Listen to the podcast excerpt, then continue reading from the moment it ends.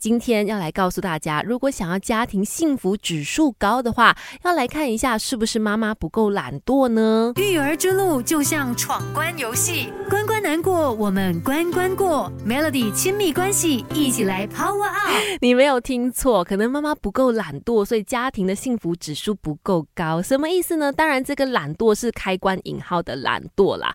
我曾经看过一份研究说呢，家庭幸福指数很大程度是仰赖妈妈是不是开心。的，OK，Happy Wife，Happy Life 是真的。当妈妈、当太太是开心的时候呢，煮出来的饭都是香的。如果妈妈不开心的话呢，你一走进家里，你就可以感受到家里有一股不太对劲的气氛。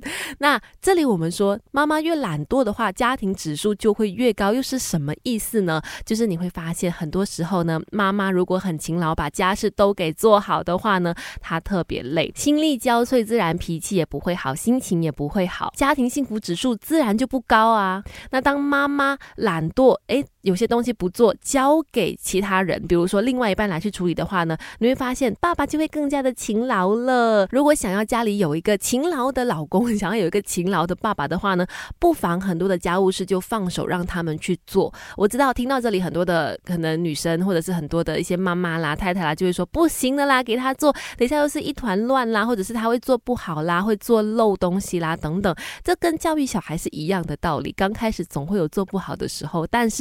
多鼓励，多赞美，慢慢的就会做得越来越好，而且越做越有自信哈。你看，以西奈的菜可以煮得这么好，就是因为我不会煮饭嘛。所以妈妈偷懒，然后妈妈有些事情做得不好的时候，不知不觉就会让另外一半把那个事情给做得更加好，或者说变得更加勤劳，让家庭有着幸福的感觉。与此同时，会偷懒的妈妈还能够得到一个更加独立的孩子。孩子，你慢慢长大，因为爸妈还有学不完的教。养之道，Melody 亲密关系，一起来学习。你好，我是翠文。今天在 Melody 亲密关系说的是家庭的相对论。你会发现，妈妈越勤劳，老公就越他条，越舒服。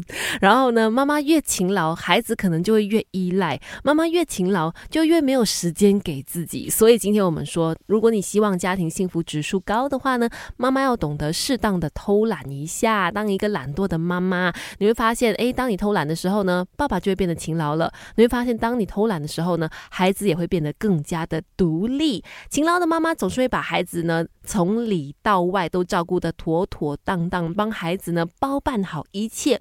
而这样子的习惯会加深孩子对妈妈的依赖。除了很迟，可能很大才学会自理之外呢，长大也有可能会成为妈宝。但是也不是说妈妈什么都不管，让他们自己去独立哈，而是学会适当的放手。这样子的话呢，妈妈就会比较轻松一。些，而孩子生活自理的能力呢，你会发现也会有所提升。另外呢，当孩子遇到困难的时候，妈妈千万要记得，不要立刻想着怎么样帮忙解决问题，而是引导孩子去解决问题。不但能够帮助孩子更加的独立思考，学会依靠自己的智慧跟能力去解决问题，长久下来，他们也会变得更加有成就感，更加有自信。孩子，你慢慢长大，因为爸妈还有学不完的教养之道。Melody 亲密关系，一起来学习。当父母真的有很多要去学的东西，而你必须知道这条路是非常漫长的。适时的也要懂得让自己放松放松，甚至偷懒一下哈。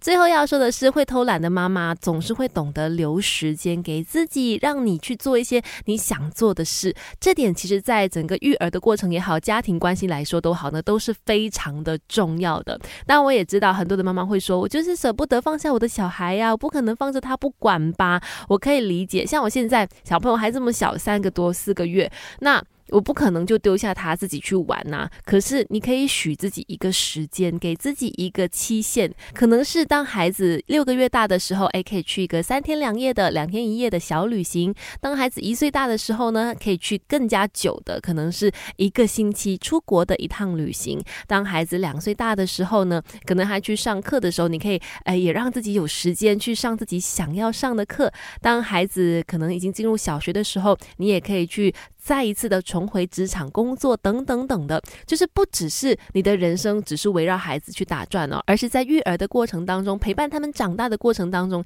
也不要忘记自己的一些人生规划，慢慢慢慢的去实现它。这样子的偷懒会留时间给自己的偷懒呢，其实会让妈妈更加的快乐。总结：偶尔的偷个懒，懂得适当的放手，让孩子跟老公呢都能够参与到生活家庭之中，让自己的生活也可以更加的轻松。自然家庭气氛就会更加的和乐、更快乐了。这不就是我们组织家庭最希望看到的画面吗？所以妈妈鼓励你适时的偷个懒吧。